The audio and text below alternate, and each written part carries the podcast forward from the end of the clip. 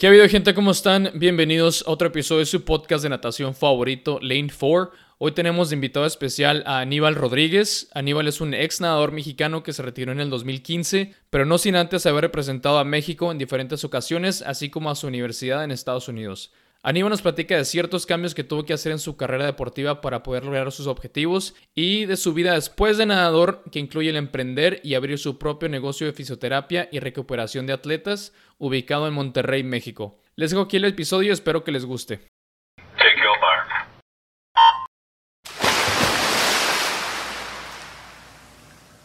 Pero pues no, no hay, no hay, no hay pedo. Gracias por caer el podcast, güey. No, hombre, gracias a ti por invitarme. No, va, va, va a estar chido y, y, me dijiste que tenías junta con doctores y que no sé qué mañana, por eso no lo puedes hacer mañana. Sí, güey, es que mañana me tengo que... Como, como tuve, tuve COVID, Ajá. este, pues 10 días paré todo, todo, güey. Entonces tengo que retomar unas actividades ahí medio urgentes. Bueno, son urgentes para mí, no urgentes Ajá. para ellos, ¿verdad? Este, y por eso hoy, hoy preferí decirte que ¿verdad? Para no mañana no estar apurado. O, eh, la, sí. la, vez pasada también tuve una junta, tenía que comer con una persona y tu, llegó una junta a las 12, le dije, no, pues te veo tres. Nah, cabrón, salí a las 4 de donde estaba, güey. Lo peor eso, cuando se te empalman las juntas. Sí, cabrón. Pero, ¿y cómo te fue en el en COVID? ¿Es la primera vez que te da o ya te no, había dado? No, güey, yo es la tercera vez que me da en menos de un año, güey. Neta, ¿y qué tal? O sea, ¿te pega fuerte o más o menos? Pues mira, la primera vez que me pegó, me pegó fuerte. Inclusive, para pararme de la cama, me tardé como 10... O sea, me paraba que para ir al baño y estar en mi depa, ¿verdad? Pero sí. para salir a la calle me tardé 16 días. Inclu inclusive saliendo el día 16 fui a los tacos de un compa y no, llegué y, o sea, nada más de bajar a mi depa el carro, manejar a los tacos, bajarme a los tacos fue que cabrón, tráeme una coca, me estoy desmayando. Neta. Sí, aparte tengo, tengo una enfermedad que se llama hipoglucemia reactiva con resistencia a la insulina. Entonces, Ajá. El azúcar me baja y batallo para subírmelo. O sea, es lo, okay. es lo opuesto a la diabetes. Ok, ya. Este, y no, cabrón, he sido un... La segunda vez me dio, me dio más o menos, uh -huh. pero el, el, síndrome, el long COVID, sí. estuve todo enero y yo creo que tres semanas de febrero postrado en la cama, así de viendo. ¿Pero qué se, qué se siente el long COVID o, o qué es como las secuelas? Sí. O sea, es, varía para la, para la gente, ¿no? Sí, eh, yo he notado mucho que a mí el COVID me pega mucho como que neurológicamente, o no sé cómo decirlo, o sea, empiezo a batallar para pensar, noto que, se, mm. noto que se me van palabras, hay veces que, o sea, esta última vez que me dio en enero, vino mi papá a la ciudad, mi papá no vive en Monterrey, y mi hermano, yo y mi papá, yo ya no tenía y me dijeron, oye, pues vamos por algo de cenar. Y pues, si casi no lo veo, tampoco me voy a poner en, no, no, ¿sabes? Entonces decidí ir, estábamos así en un restaurante y yo escuchaba puros murmuros, así murmuros de, no. de que, güey, cognitivamente a mí me, me pesó mucho eso, físicamente también, pero yo creo que uno está acostumbrado a estar cansado o no sentirse al 100 muchas veces por el, sí. por el ejercicio, cosa que es diferente. Pero físicamente uno dice, bueno, no hay pedo, me siento mal, me aguanto. Pero uh -huh. lo que fue cognitivamente para mí, el, el, se me olvidan palabras, se me olvidan qué están diciendo, me hablan y no entiendo qué me dicen. Ese, eso, no. o sea, y, y más porque ya ves que en las noticias sale así, no, pues hay gente que ya lleva un año y medio así, cabrón. Hay gente que lleva sí. un año así. Y cuando fui a ver a los doctores, este, la neta, la neta, la familia de mi ex, este, su papá es un muy buen cirujano cardiovascular y me, sí. me, me, facilitó mucho el ver a ver especialistas. Me ayudaron bastante, pero los especialistas eran así de, porque fui cardiólogo, fui, ahí traía varias molestias, ¿no? Y el, el infectólogo o inmunólogo, no sé cómo se dice, me dice, no, pues toma esto, esto y esto. Y ahora le doy aquí, ¿y para cuándo cree que? Pues no sé. Dice, hay gente que le dura tres meses, hay gente que le dura dos, hay gente que le dura un año. Y yo así. Y ahorita, y ahorita que, que yo, yo me consta porque es la segunda persona, la primera persona que me dijo que, que se sentía de esa manera era mi mamá, que dijo que de repente se le iban así como dices tú las palabras y como que no estaba al 100 consciente.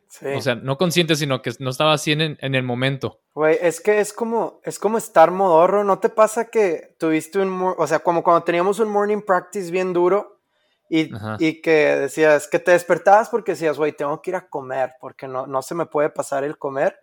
Y te parabas a la cocina así como zombie, que es, con, la cara dormida, así como que... Uh, Haz así se siente. ¿Así? así estás 24-7. Todo, todo el día estás así, güey. No, no. ¿Y esta última vez no te pegó igual? Güey, fíjate que me, cuando me enteré que, o sea, me empezó a sentir mal y dije, ay, X, es una gripe, porque ya tengo tres dosis. Me dio COVID en julio del año pasado, me volvió a dar en enero. Y dije, no puede ser COVID. Me voy a hacer la prueba, pa, COVID. Y, y fíjate que sentí como una gripe o sea, sí una gripe algo uncomfortable, sí fue algo uncomfortable, pero nada que no se pudiera manejar. Pero, uf, obviamente los primeros días así como esperando el chingazo, ¿no? Así como sí, sí. uno diciendo, nada, nada, me voy a hacer, nada, no está pasando nada. Pero te digo algo bien curioso. De la segunda vez que me dio COVID, yo había notado que no estaba viendo los pulmones, que como que traía algo. Y, se me quitó. Como si, como si tuvieras asma o algo así, o no, sé si has, tenido asma o, que, o sabes cómo se siente. Sí, sí, pero yo lo diría como, ¿no te pasaba a veces cuando dejabas de hacer de que todo lo relaciono con natación, ¿verdad? Pero cuando... Está bien, yo también. ¿No te pasaba a veces que cuando dejabas de hacer, no sé, por ejemplo, competías ya tapered y luego regresabas al season que como que el underwater work sentías que no podías abrir tanto los pulmones. Sí, sí, sí. Haz de cuenta que así yo sentí que me dejó el COVID pasado. O sea, ya estaba haciendo ejercicio, ya estaba haciendo jiu-jitsu una hora, ya estaba haciendo gimnasio otra hora y media en la noche y luego haciendo Muay Thai y todas las cosas que hago. Y sentía así como si, como limitado, ¿no? Sí, sí, sí. Y, y, esta última vez que me dio, ayer que me subí a correr, fue el primer día que hice ejercicio, porque ayer cumplí los 10 días. Este, estaba haciendo y dije, ah, cabrón, respiro mejor que lo que me había dejado la, segunda vez que me dio. No sé, un, no sé si es mental mío, pero sí, lo, sí sentí la diferencia, por ejemplo.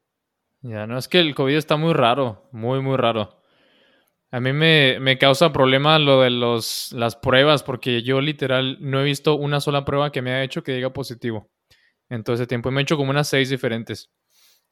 Y, el primer año que cuando fue el 2020, en noviembre, mi esposa y yo nos enfermamos al mismo tiempo y perdimos el olor y el gusto. Entonces, pues ya eso es de que COVID, ¿no? Sí, claro que sí. Y esa vez, de hecho, no pudimos hacernos la prueba porque era cuando todos estaban enfermos y no había pruebas disponibles. Pero igual nos encerramos por, dos semanas. Y ya después de eso, normal, nos volvió el gusto, como a los, no sé, a la semana o algo así, no estuvo tan mal. Y la siguiente vez que me enfermé gacho, esa vez fueron como un resfriado dos, tres días. Y hace exactamente un año después de eso, creo que me enfermé otra vez en noviembre del año pasado. Sí, con lo de Omicron que estaba empezando, ¿verdad?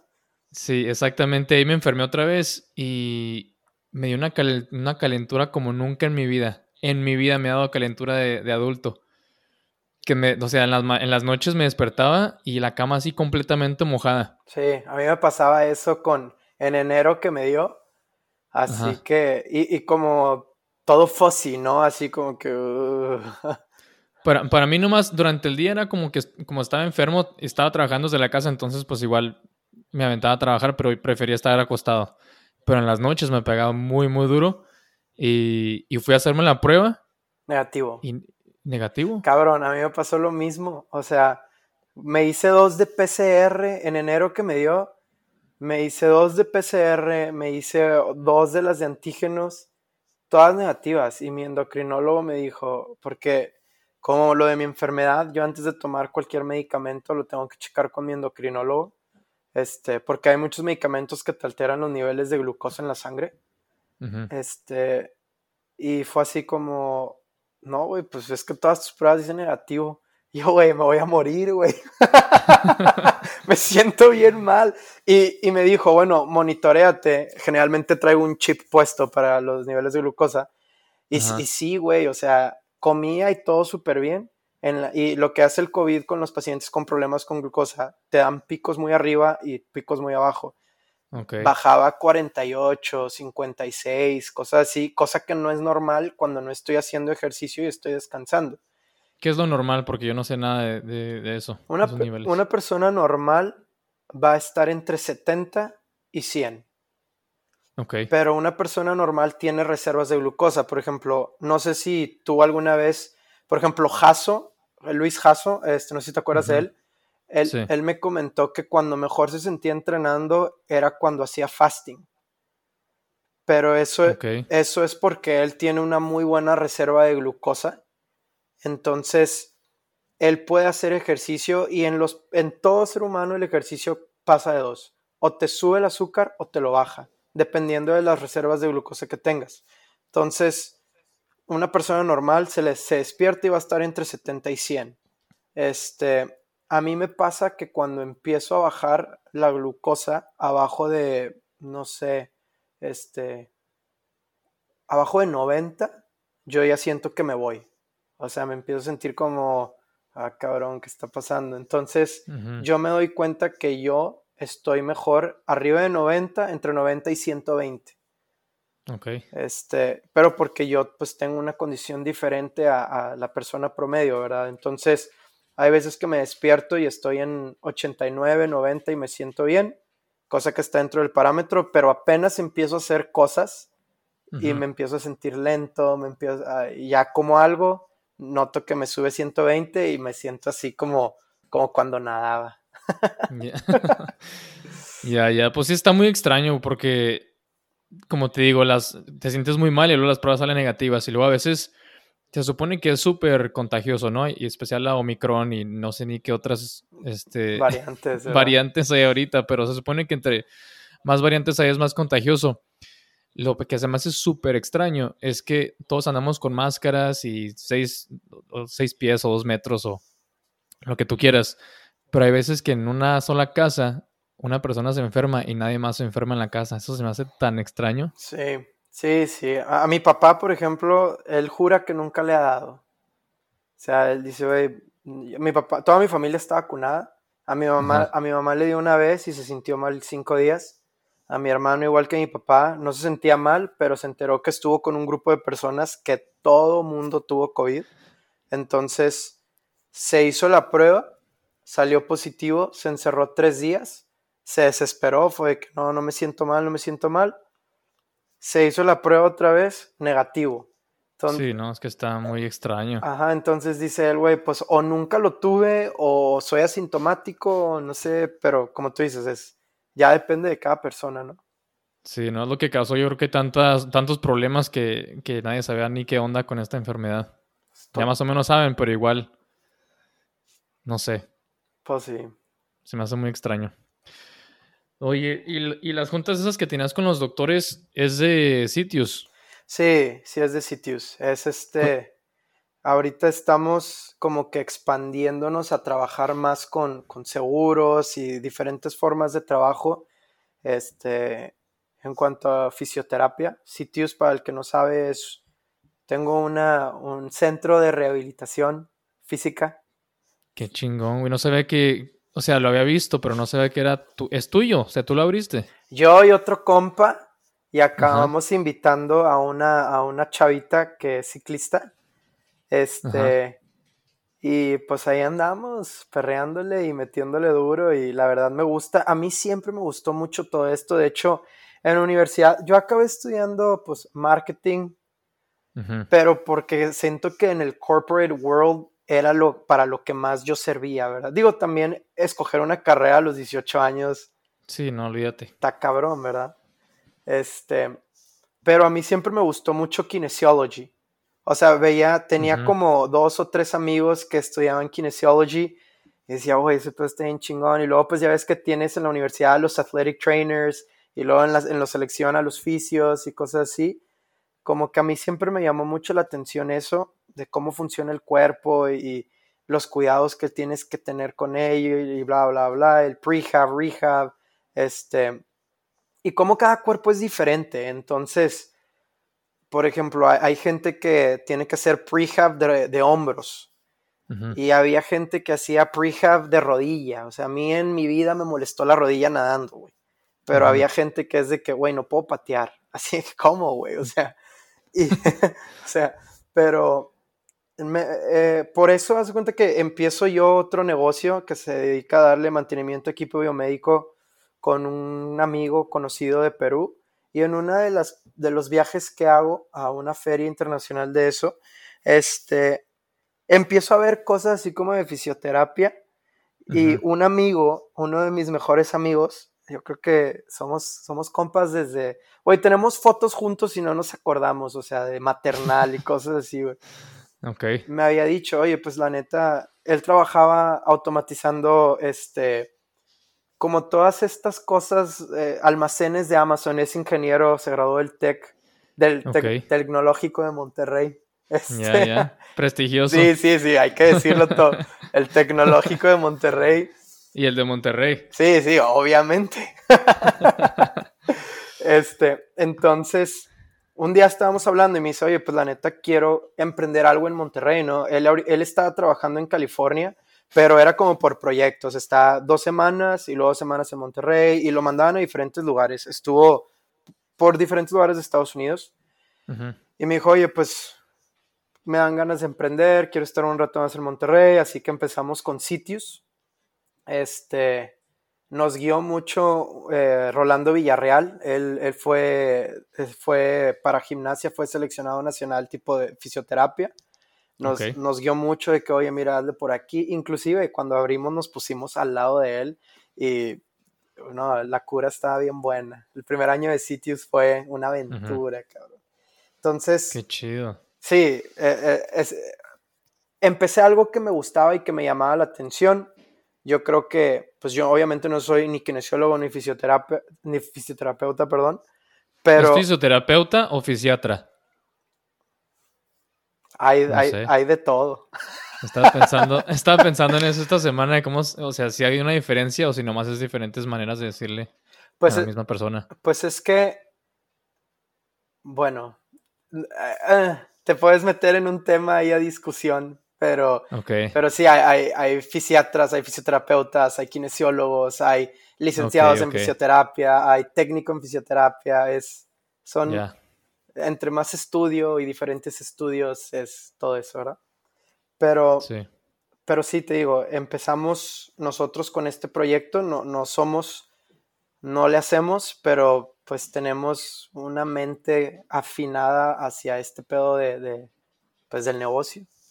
Y, y Sitius, la neta, es una experiencia bien loca, güey. La neta, es, estamos, contratamos a gente joven para hacerlo más actualizado, ya no tanto la bolsita de hielo y, la compresa caliente y puro masaje, ¿no? O sea, es, es, como cuando ibas con tus athletic trainers, ¿no? Que es, a mí me pasó mucho que cuando yo llegué a la universidad en Georgia, este, que empecé a tener problemas de un hombro y de un codo, eh, llegaba así de que, oigan, pues necesito, me duele, ya me checaban, me decían, oye, vamos a hacer esto. Y yo, ejercicios. porque voy a hacer ejercicios si me duele? O sea, ponme hielo, calor y el TENS. los, toquecitos. Sí, sí, sí. Y, si está muy loco el pedo, ahí le pones ultrasonido también. Ándale. No, hombre, fue de que estás loco. Ponte este, ponte el Compex en tal frecuencia y haz 12 veces este ejercicio por rondas de 3. Y yo, o sea, acababa sudando así de que, uy, qué pedo. pues me, y ahí aprendí que, pues, en realidad el, dolor se cura con movimiento, ¿verdad? Exacto. Entonces, eso mismo, esa experiencia, la, yo la quise llevar, pues, a Monterrey un poco, ¿verdad? De, okay. Y de hecho, mucha gente sí que viene con nosotros, sí era así como de, pues que es diferente hacer terapia aquí. Y, eso es un orgullo para nosotros y nos jactamos de que, de que, güey, pues antes la terapia era 80% dentro del cubículo, 20% fuera. Con nosotros es al revés, 20% de toquecitos y todo eso. todo lo demás, el fortalecimiento lo haces afuera, ¿no? O sea, por tu cuenta. No, ahí te guían. El, fisioterapeuta está contigo y vamos a hacer estos movimientos.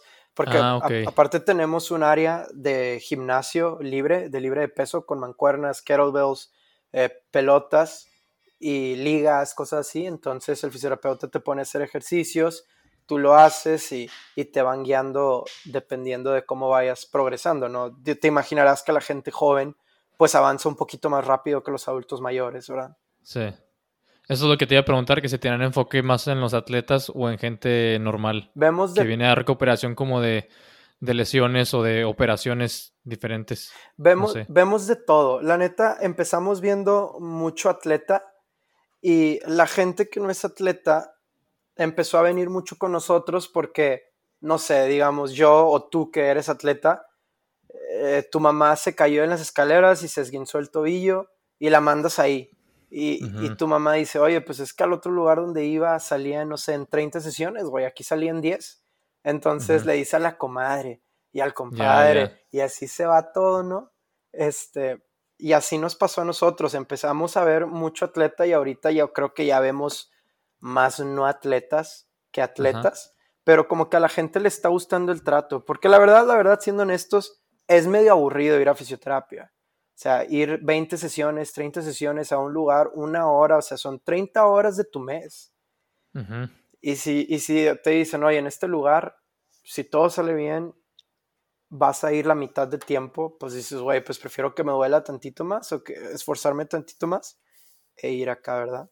Digo, también, también te, la, te la vas calando con el paciente, o sea, vas diciendo, oye, no, pues a esta persona no le gusta empujarle mucho, llévatela más tranquilo y todo eso, ¿verdad? Ya, ya. Sí, no, está, está muy chido el, negocio, la verdad. Y yo tengo un amigo con el que empecé el podcast hace dos años, que también abrió algo exactamente igual, pero en República Dominicana. Se llama The Recovery Spot. Qué cool. Y sí, igualito que tú. Es, creo que, no es, creo que el, el, tuyo ha crecido un poquito más rápido, pero van igual por el mismo rumbo. Y exactamente es lo que estaba pensando yo esta semana. si esta semana era porque, no sé, de repente hay días que ya es que subes y bajas. Y, y yo tengo un trabajo normal, o sea, de señor acá de... Ah, es bueno, es bueno, es bueno. E, es, bueno, es bueno, sí, sí, pero pues hay, hay sub y bajas. Y estaba pensando en que, así al igual que tú, me encanta todo lo que tiene que ver con el cuerpo humano, con el performance, con el cuidado, con la longevidad. ¿Se dice longevidad? Longevidad. En español. Longevidad. Entonces decía, pues, ¿por qué no estoy haciendo algo que, me, que en realidad me encanta? Así como, porque ahorita estoy haciendo esto, está bien, pero no me encanta. O sea, me dicen a veces, porque acabo de empezar este trabajo hace como un año y medio, y lo me dice mi suegra que si te encanta, le digo, pues, pues no me encanta, o sea, es un trabajo, ¿sabes cómo? Sí, sí, sí. Está mejor que el que tenía antes, pero igual, o sea, no es como que me ah. levanto en las mañanas y lo, ay, qué bueno que voy a, voy a empezar a trabajar. Mira, no. ahí te va una recomendación, o sea, la verdad es que ser emprendedor es you gotta have nerves, sacas, o sea, de que eh, no es fácil, y, y, yo la neta, la neta, la neta, este último, estos últimos seis meses he aprendido demasiado en cuanto a cosas que estaba viviendo, las pude asentar, ¿no? Entonces, yo sí le digo a la gente, o sea, que me dice, no, pues tengo una amiga que hablé con ella esta semana precisamente de lo mismo. Me dice, no, es que estoy haciendo estas cosas porque esto es mi escape para el mundo de la libertad como el tuyo. Y yo así como, el mío. Y me dice, sí, pues, o sea, son, son, no sé, o sea, tú no tienes un 9 to 5. Y yo le digo, no, yo tengo un 9 to 10. Un 24-7. Sí, y yo, trabajo los domingos y yo ¿sabes? o sea, o sea, y le empiezo a explicar y le digo, tú a veces crees que no eres feliz haciendo lo que haces en tu trabajo, pero porque todo alrededor de eso que haces no cambia.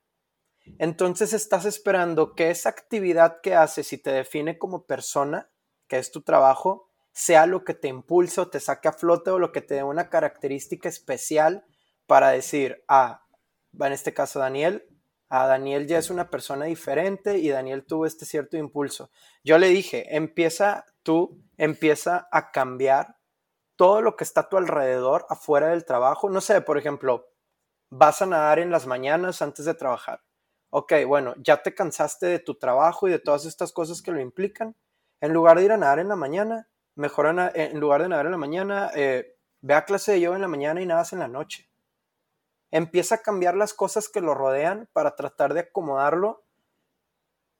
Y si aún así ya cambiando todo y moviendo todo, ahí sí te das cuenta, dices, no, sabes que si es mi trabajo, ok, ya, ya es una decisión. Pero también creo que mucha gente, todos, buscamos validación de nuestra persona en lo que hacemos. Entonces, muchas veces es así como mi performance en el trabajo es mis credentials ante la vida. Sí. Entonces, yo sí le digo a la gente, empieza a buscar sabor a eso que está fuera de lo que te, tú crees que te define como persona y vas a... Y, ahí te vas a dar cuenta dónde está el sweet spot. O sea, de que, ah, sabes que empecé a hacer yoga en la mañana y empecé a nadar en la tarde y desde que hago yoga en la mañana, la paso genial en mi trabajo. Mm. Me, explico. Sí, sí, no, es muy, me, me, me, está como que recordando, no sé si tú sentiste lo mismo cuando te retiraste de nadar, pero uno ya no es el nadador. Exacto. puede seguir siendo, pero en realidad tu, tu persona era alrededor de la natación porque es lo que hacías todo el día, todos los días. Hasta cuando estaba en la universidad, a mí no me importaba la universidad, la verdad. O sea, yo, fui, yo venía aquí a la universidad a nadar. Sí, sí, sí. Y nomás mantenía las, las, las calificaciones porque si no las pasaba, no podía nadar. Entonces, sí, sí, mantente elegible, prácticamente. Exacto, exacto. Entonces yo nomás era nadador. Entonces cuando, cuando te retiras, es, creo que es algo parecido a lo que estás diciendo tú, que, que tu persona cambia.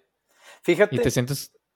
¿Tú, tú, tú cómo te sentiste al momento de retirarte? ¿La, la pasaste difícil o, o fue una transición normal? ¿Qué, pues mira, ¿qué piensas? Para mí eso del retiro, o sea, yo me retiré prácticamente porque no me quedaba de otra. Eh, empezamos a tener unos, empecé a tener unos problemas aquí en la familia, el cual me requirieron tener que estar en Monterrey de manera indefinida. Entonces, para mí el retiro no fue algo que yo me veía nadando tres, cuatro años más, pero para mí fue como de un mes para otro haz cuenta que la vida me hizo crecer, ¿no? Como persona. Y la verdad es que, eh, no sé si, si, ubicas a mi hermano. Ah, a Mauri. A Mauri, sí. Bueno, la verdad, mi hermano siempre ha sido una persona muy objetiva. A veces no concordamos con todas las cosas, pero siempre ha sido muy objetivo. Entonces siento que muchos comentarios que me ha llegado a hacer en su tiempo me han ayudado a mí a abrir los ojos o darme cuenta de ciertas cosas. Entonces, a mí me ayudó mucho tener a personas como mi hermano en ese, en ese cambio, ¿no? Nunca, nunca obligándome a hacer de cierta manera o hacer algo, pero sí como dándome este tipo de cosas, porque obviamente yo también sentía así, oye, yo era el nadador, de todos mis amigos yo era el deportista, yo era el nadador, yo era el que hacía esto, el que viajaba para acá, el que hacía estas cosas. Y sí es un cambio de vida muy grande, pero también a mí en lo personal siempre me gustaron muchas cosas afuera de natación. Como, como pues toco cinco instrumentos diferentes. Este, me gusta escribir este, poesía, me gusta pintar. O sea, el arte siempre me llamó mucho la atención. Este, entonces, cuando yo dejo de nadar, me empiezo a refugiar en todas estas actividades que yo ya hacía cuando, de, cuando, o sea, mientras nadaba. La natación siempre fue mi prioridad por, por mucho.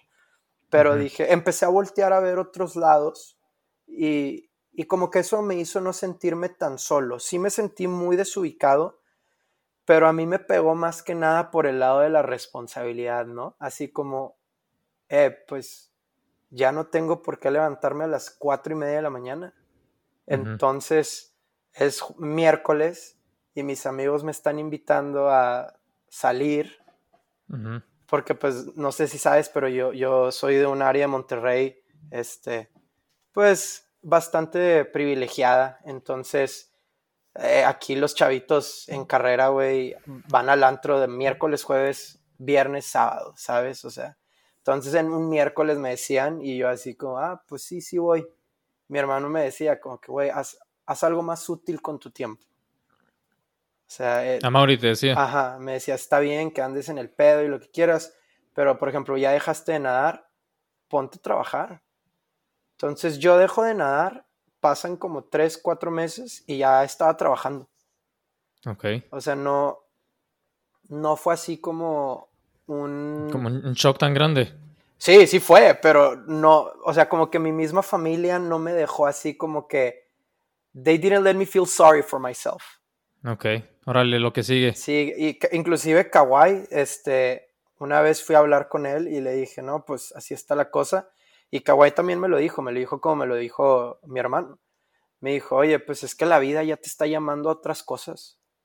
Me dice, hay, hay, y Kawhi siendo japonés, así como que diciéndolo, que güey, hay, etapas en todo lo que haces y, pues si eres muy buen nadador y, apenas vas a empezar a, nadar, tipo, pues en teoría apenas iba a entrar a mi peak, me dice, pero la vida ya te está llevando por otro camino. O sea, me dices, como me lo dijo mi hermano, no así, pero así lo entendí y así se sintió.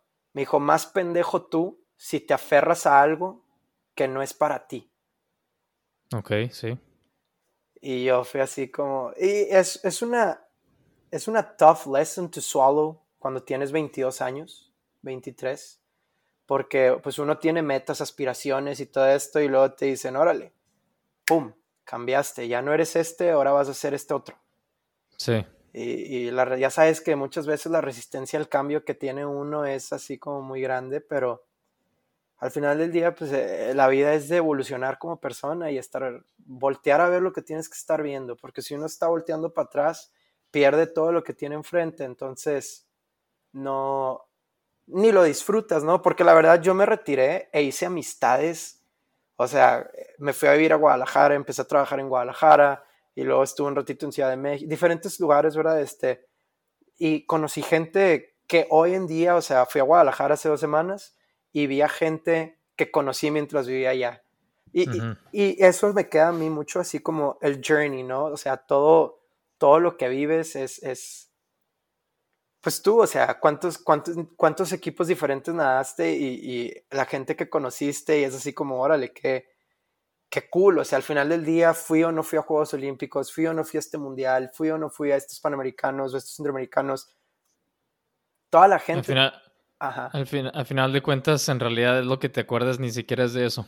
Sí, es, es exactamente. En la boda de Raúl López en septiembre, estaban hablando, pues, los que son más grandes, o sea, son como siete, seis años más grandes que yo, ni se acordaban de que, oye, güey, tú fuiste a tal Panamericano. No, güey, yo no fui. Y luego la foto, sí, aquí estás. Ah, cabrón. Pero se acordaban de que, güey, ¿te acuerdas cuando fuimos a no sé dónde, hicimos no sé qué, y la boda de no sé quién, y cosas así? Y al final del día, pues para mí, a mí se me quedó mucho eso. O sea, por ejemplo, es, es el journey. O sea, a mí me pasa mucho que, la, o sea, por el tipo de gente con el que nadé en Georgia, Melanie Margalis, Nick Fink y todos ellos, pues yo los conocí como seres humanos, ¿no? Como que el media y verlos nadar, crees que son esta super persona y cosas así, ¿no? Y, para mí, o sea, cuando a veces me pasa que de repente me llega un text de, Melanie Margalis o, de algún amigo así de la universidad preguntándome la cosa más mundana. y, y, digo, tú también nadaste con gente de ese nivel, entrenaste con ellos y te das cuenta que, que respiran y viven y, y, es la experiencia y el bonding que haces con ellos, o sea, al final del día. Este, pero sí. Sí, no, no son igualitos. O sea, igual a mí me pasó mucho cuando, cuando fui a. Cuando vine a Estados Unidos por primera vez a competir. La primera vez creo que fue un sectional en, en Texas AM, entonces no estuvo tan, tan fuerte el nivel, pero después fui al Grand Prix de Austin y pues estaban ahí todos. Y los veía y decía, bueno, ¿y este qué? O sea, que come, que vive, que respira, que ve. Sí, o sea, es lo mismo. claro que yo soy más chaparrillo, ¿verdad? Yo mido unos 74. Entonces cuando veía a Nathan Adrian sí se veía como un monstruo, pero igual tenía dos pies, dos brazos más grandotes, pero pues el vato normal y... Y te lo juro que esa noche, tal vez, porque ahorita ya los nadadores son más conscientes de lo que comen. Pero en ese entonces, te lo juro que el güey cenó unas boneless y un pedazo de pizza. Y tú cenaste súper clean, acá tu ensalada, o sea, Exacto. Te das cuenta que es gente, o sea, yo, yo freshman year me tocó muchos días comer con Chase Kalish. No, hombre, güey. Parecía que comía en Domino's el vato. o sea, sí, o sea, terrible. Pura pizza. Pizza, boneless, cosas así. Y los seniors le decían de que Chase come bien, güey, o sea. Y, y Annie le decían por tu de que, güey, no vas a ir al baño en una semana. Olvídate nada rápido, no importa eso, no vas a ir al baño. Sí, sí, sí, o sea, güey, te vas a enfermar, ¿sabes? Este, pero sí, o sea, haces ese tipo de bond con la gente y, está muy lindo. Yo creo que es, al final del día, digo, yo creo que tiene, hay un balance entre lo que quieres hacer tú como atleta y cómo te sientes tú como atleta, porque te validas, te validas mediante logros. O sea. Eso, eso es lo peor. Sí, sí. Y es muy, muy natural, algo que hacemos. es lo que peor, ¿qué puedes hacer? Pero es bonito también si lo sabes ver con cierta madurez, porque te hace sentar los pies en la tierra y saber quién eres y de qué estás hecho. Y este soy yo y ya. O sea, la verdad. O sea, es, es, esto es lo que yo tengo que ofrecer, o no ofrecer, pero como es, aceptarse, oye, pues yo soy, yo soy un nadador de rango de aquí a aquí, ya. O sea, no me define como persona, nada más mi performance en mi trabajo es ese. Sí. y no. Pero exacto, es no dejar que te defina como persona. Claro, o sea, nosotros teníamos amigos, hacía gente, gente de la universidad que era walk-on. Esa raza era la que cuando traías un pedo así, que se te veía la cara serio, eh, los que ni hacían el, el conference team se te acercaban y era de que, güey, ¿qué pedo? ¿Qué traes? Que no, güey, pues es que pasó eso. No, güey, cuéntame, o sea. Y ahí es donde dices tú, güey, pues este vato no podrá ser el pinche NC2A champion, güey. Pero en, la, en lo personal en mi vida ha significado más su trato que el del otro güey, ¿verdad? O sea, este, y no, y no porque el otro güey sea mala onda, sino que en lo personal soy más compatible con este tipo de persona, ¿verdad? Sí, no. Está interesante cómo funciona la vida de esa manera. Es, es que, güey, fíjate que, o sea, on disclosure, pues yo, yo, entre comillas, fui un buen age group swimmer. Este, pues pasaba finales de Olimpiada Nacional y nunca le gané a Umir Quintero. Un saludo a Umir Quintero. a ver si está oyendo el güey. Un saludo. Nunca le gané a esa raza, güey. Entonces yo ya quería dejar de nadar en prepa. ¿Por qué? Porque mis amigos se iban a la isla y hacían estas cosas. O sea, se iban a South Padre Island. A ti a huevo te tocó ir viviendo de que hay en San Antonio. Güey, nomás fui literal el año pasado por primera vez. Bueno, Spring Break y... Nunca me tocó ir Spring Break porque en las mismas fechas de, de NCAA. Sí. sí, sí es cierto. ¿Pero qué tiene? No, no lo cambio por, por Spring Break ni, una vez. Yo, yo tampoco lo haría, la neta, carnal. O sea, pero, pero a los 16 años lo piensas, ¿sabes? Sí, claro. Entonces, pues yo me comparaba con mi hermano. O sea, mi hermano ya a los 16 años, finalista y medallista, creo, de Junior Pan Pacifics y cosas así. Yo a los 16 años estaba ahí, ¿sabes? O sea, nadando finales de categoría. Entonces yo sí lo pensé así como que mi hermano, mundiales, panamericanos, todo antes de los 18, güey. Y ese para mí era la definición de un nadador exitoso. Me comparaba con mi hermano, Omar Enríquez, Raúl López, Ramiro Ramírez, que ellos ya estaban nadando primera fuerza cuando eran juveniles, ¿verdad? Sí. Y yo decía, oye, pues si yo no estoy en ese nivel, tal vez yo puedo dejar de nadar y vivir una vida normal, ¿verdad? Este, y pues en esa edad, a los 16, es cuando ya a mí, a mí me soltaron carro y, oye, voy a nadar y me iba a casa de un compa, o sea, mi mamá tenía que marcar la alberca, si llegó o no llegó. Varias veces me torcieron, entonces mi papá me dijo, oye, pues, hablando con mi papá un día, me dijo, ¿ya no quieres nadar o qué? Le dije, no, pues sí, la neta es que, es que a veces me da hueva porque no soy tan bueno como Mauri, Ramiro, Raúl o todos estos güeyes me dicen así como, pues vete a Estados Unidos si quieres, como un intercambio. Yo estaba viendo originalmente irme a Canadá, Ok. Y en un nacional le cuento a Alex Cisneros y Alex me dice, güey, pues vente a Misión Viejo con nosotros, de que... Y pues ya, me fui a Misión Viejo. Y, y sí me dije a mí mismo... ¿Qué edad tenías ahí? ¿16? Simón. Ok. Sí, y me dije a mí mismo, güey, voy un año, voy a hacerlo bien. O sea, ¿por qué? Porque todo el mundo me decía, güey, es misión viejo, no vas a aguantar. O sea, nuestra Hell Week era de 140 kilómetros, los de, los de estilo, ¿sabes? Entonces, ¿En Misión Viejo? ajá. Híjole. Entonces, yo dije, bueno, lo voy a hacer bien. Voy a, voy a entrenar bien, no voy a faltar a sesiones. Digo, también Coach Rose, pues obviamente no es como que puedes estar faltando sesiones. Entonces, I committed. For a year, I committed. ¡Boom! Fue donde tronó la bomba, ¿no? O sea, dime, porque yo me acuerdo cuando terminaste ahí. O sea, me acuerdo que estaba yo. ¿En qué, en qué, a qué Junior National fuiste que hiciste 203 en el 2 dorso? En el 2011, Ok. Yo estaba ya en la universidad. Simón. ¿Tú eres 92 o 91? 91. Sí, eres más grande que yo. Estaba en la universidad y vi ese video muchas veces. Del, de tu 2 dorso en el. En Junior, en. que era Junior Nationals, ¿no? Ajá. Y 2-0, o sea, yo para mí en ese entonces hacía 2-12. Entonces ver, al- ver 2-0-3, alguien que era, que tiene, tú eres 92, ¿no? Simón, tenía 18, 17, ah, 18 años, sí. Ok, sí, yo, yo decía, o sea, ¿cómo, ¿cómo le hago para llegar ahí? O sea, como 2-0-3 y yo 2-12. O 2-11 o algo así. Digo, tú también, tú también nadabas 100, o sea. O sea, en ese, en ese entonces nadaba 200 también. ok. Ya después dije, no, 200 no es para mí. Es muy largo, muy largo. Sí. Pero, eh, ¿en qué, a qué tiempo llegaste? O sea, ¿en qué tiempo traías cuando llegaste a Misión Viejo? 2.12. Ok. Me hubiera ido a Misión Viejo yo también, entonces dices.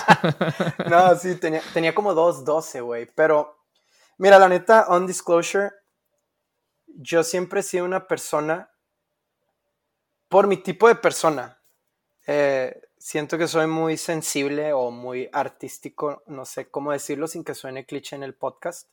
De hecho, Ajá. el otro día Jaso me mandó un mensaje de que, güey, todos estos atletas hablando del mental, del mental health y todo este pedo y dice, güey, yo me acuerdo que cuando estábamos más chiquitos, porque Jaso nadó en Dorados conmigo, me Ajá. dice, yo me acuerdo que una vez tú dejaste de nadar por eso, porque cuando tenía como 16 años, este, caí en una depresión medio fuerte, entonces mis papás fueron así como, nada más ve a la escuela y no nades, no nadé en ocho meses. Ocho meses antes de irme a Misión Viejo, yo no nadé. Ok. Hacía, puro, puro yoga y me enriaté con el yoga y fue de que yoga básico, luego yoga, luego power yoga, hasta acabé en Ashtanga, güey. No sé qué es eso, pero Es- suena avanzado. Es, es como, son esos güeyes que parecen contorsionistas y se levantan de cabeza. y- Ok. entonces, este, pues mi papá, es cuando tengo la, la plática con mi papá de que, oye, pues ya no quieres nadar o qué vas a hacer. Y mi mamá como que quería que siguiera nadando porque es algo que hacía desde chiquito. Entonces, tengo muy buena conexión con mi coach de 9 y 10 años. Empecé a nadar con él como una reintroducción a- al grupo de Kawaii, ¿no? Entonces, para mí siempre ha sido bien importante el mental health en lo personal, todavía lo es, este, y cuando yo llego a Misión Viejo, yo, yo lo que digo es que a mí me fue también en Misión Viejo por Coach Rose. Ok. Es una persona que me enseñó demasiado, güey. O sea, es, es una persona que él me decía, o sea, y pues ya estaba grande y como que nos veía interactuar a todos los chavitos, high school kids. Eres muy transparente en ese entonces, ¿no? No estás tan contaminado. Entonces, a mí siempre me decía de que, oye, ¿y ¿cómo estás? Yo no, pues bien. Dices, ¿te, te encuentras bien? O sea, ¿are you happy with what you're doing in school y todo el pedo? Y yo, pues sí. Y me dice, remember, me decía, if you, animal, want to be a fast swimmer, you need to be a happy person. Y, y, y eso fue como un eye opener para mí, o sea, y sí tiene mucha razón, porque es el, es el, es cómo ves todo lo que te rodea y cómo ves la vida, ¿no? O sea, y, y sí, o sea, hay veces que no entrenas tan bien, pero estás de muy buen mood, que en esa competencia que creíste que no te iba a ir tan bien, ¡pum!, la rompiste. Sí. Entonces, yo creo que mientras estuve en Misión Viejo, Coach Rose supo cuidar mucho de mí como persona y me enseñó muchas cosas, me transmitía muchas cosas. Y yo creo que la verdad por eso tuve ese performance que tuve en Misión Viejo, porque era alguien con el que podía llegar y decirle, oye, ¿sabes qué? Estoy teniendo estos problemas, ¿qué opinas de esto, esto, esto y esto? No, pues yo creo que es por aquí, aquí y acá. Y no estás haciendo esto y esto no se hace. Y oye, sí, muy bien con esto. O sea, eh, lo sentí muy, muy buena persona, no, no, no lo puedo decir de otra manera, y, y, me sentía muy cómodo, y yo creo que cuando uno está cómodo, confía en lo que está haciendo, y cuando uno confía en sí mismo, todo le va a salir bien. Qué chido que te tocó y qué suerte que te tocó nadar con Coach Rose. La verdad, sí. La verdad, sí, es, un, es una persona que, que, no, es, o sea, es, es una persona muy especial para mí en mi vida este, y es una persona que vale oro, güey. O sea, es, es tener una conversación con él, hasta la conversación más simple con él, te va a decir algo chistoso, te va a decir algo, te, he's gonna pinpoint something que vas, te va a sacar así que órale, ¿verdad? Qué chido. Qué, qué, qué, padre experiencia que te tocó ir ahí a, a Misión Viejo. ¿Y de ahí te catapultaste a Georgia? Sí, de ahí, después de ese Junior National, güey, pues muchas universidades me empezaban a reclutar, ¿no? Este, y fue ahí cuando me fui a Georgia. Este, a mí me, me, estuve hablando mucho con Harvey Humphreys, ya se retiró, pero era el distance coach de Georgia. Y es muy curioso porque, de hecho, yo mi primer, mi primer año nadé distance group. ¿Por qué? Ah, ¿También nadabas aparte del dos dorso el 400? o el... ¿Por porque, qué? Porque lo veían así como vienes de un fondo, vienes de un, de un lugar donde están nadando demasiado, demasiado kilometraje, como que no sé si tuvieron miedo de nada más que dropeara mucho el kilometraje. ¿Por qué? Porque hasta el Distance Group de Georgia nadaba menos que Misión Viejo, ¿verdad? Sí, no, es que Misión Viejo es algo extremo. Sí, la neta, sí, la neta. No, nunca me tocó, pero los, las historias que he escuchado de los sets que hacen ahí, puta. Güey. Qué miedo. Sí, no, no, no. O sea, yo te podría contar unas historias que digo, ¿cómo? ¿Cómo? Que es un set, un set que te acuerdes que hayas hecho ahí en Misión Viejo que estuvo pasado de lanza. Ah, una vez nos dijeron así, de que, oigan, pues mañana, o sea, tráiganse, tráiganse comida, ¿no? Y todos, ok. y no, llegamos, aflojamos, nos sacan de la alberca y nos dicen así, vamos a hacer 10 miles from the blocks a cada 12 minutos. No. Sí, cabrón. No, era, era... Y luego una vez me tocaban hacer como 8800 de dorso. Pero por eso sí funciona. O sea, obviamente te funciona a ti, pero, pero, o sea, hay muchas cosas ahorita que están pasando en la natación donde la gente casi no está entrenando. Y a mí me consta que sí sirve, pero al mismo tiempo no sirve por mucho tiempo. Creo que tienes que tener una base. Exacto, es lo que te iba a decir. O sea, a mí, yo creo que sí jala. O sea, el volumen siempre va a jalar. Yo creo eso. Soy fiel creador de que el volumen bien distribuido. O sea, yo la neta me meto mucho en esas cosas de o sea, un volumen bien distribuido. ¿Por qué? Porque inclusive nosotros teníamos recovery days. ¿Pero qué significa un recovery day en misión viejo? Pues no subir de R2. Pero, pero de volumen no, no significa eso. No. O sea, recovery day en volumen. Por ejemplo, si los, si los fondistas nadan 10K, nadaban 8K en la mañana y 10K en la tarde, ponle que recovery day nadaban 8 o 7. En total. Ajá no, bueno, en la mañana nadaban como seis y en la tarde nadaban como siete. Ok, recovery de entre comillas. Sí, sí, sí, digo. O sea, sí es, sí es, sí, sí, sí, este, cuenta como recovery de porque es menos volumen y menos intensidad que un entrenamiento normal, pero igual es muchísimo. Sí, sí, yo también. O sea, ya una vez que entré a Georgia, la gente era. Eh, a mí me pasó mucho, por ejemplo, ya es que cuando llegas a college, freshman year, todo el mundo es de que no, no manches, está imposible esto, ¿cómo le hacen? Güey, yo freshman year, I cruised. Fue así como. Fue como. Es Ok, este, los, los kicking sets, güey, todo el mundo era de que, o sea, ¿cómo, o sea, cómo no te estás muriendo con el kicking set? Y yo así de, no, sí está duro.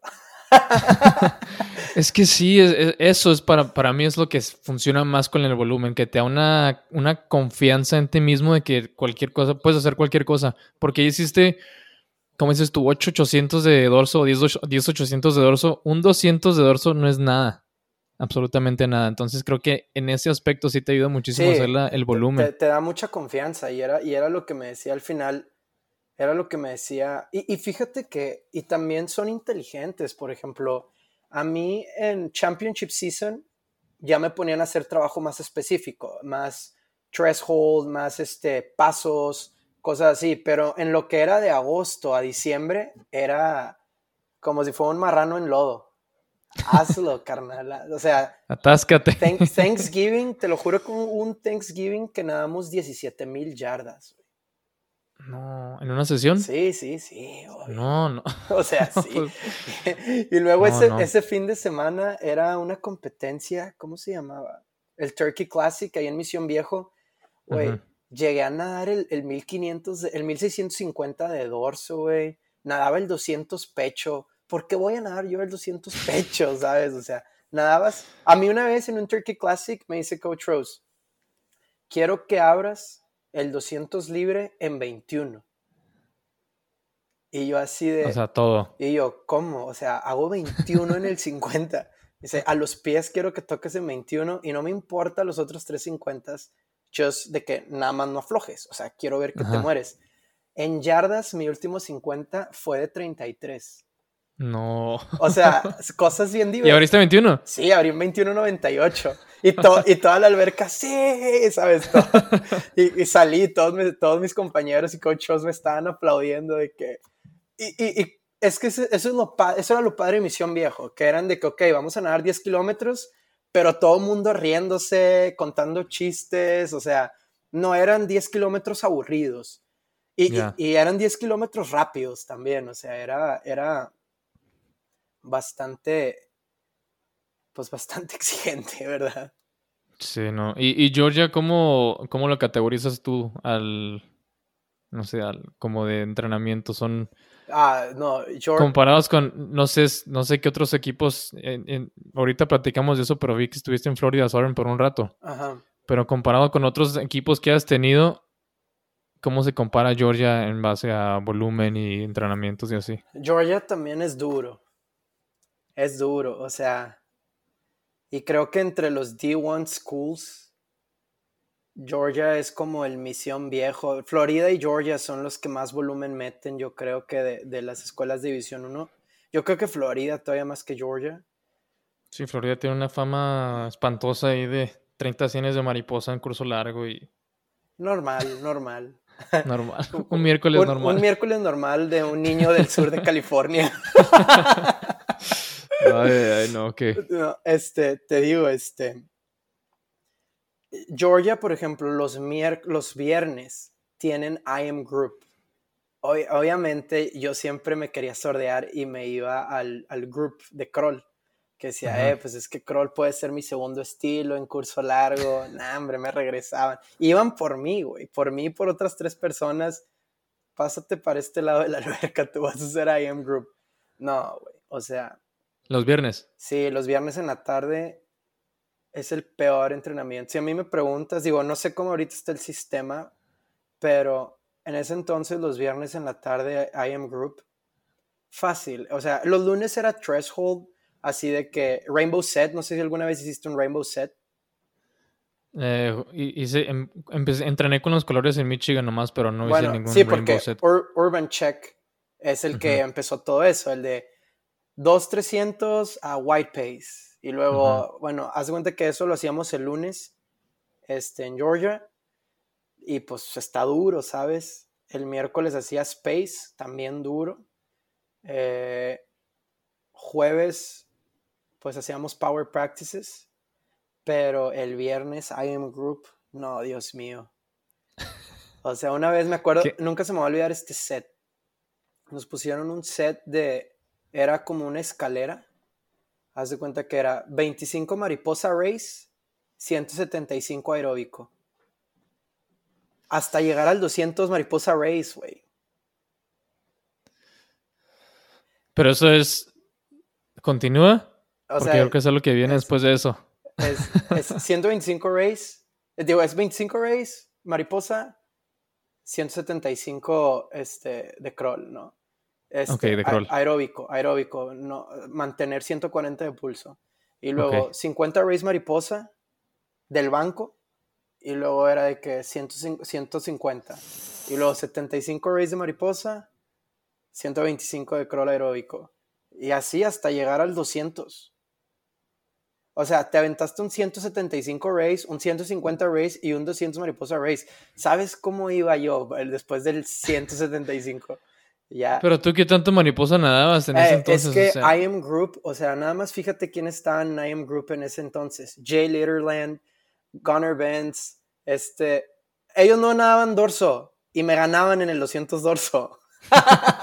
o sea, Chase Kalish era así de que me decía, come on, Annie You hang with me, hang with me. Güey, haces unos 58 en el 200 dorso, güey. Yo hago 2-2. O sea, deja de humillarme así, ¿sabes?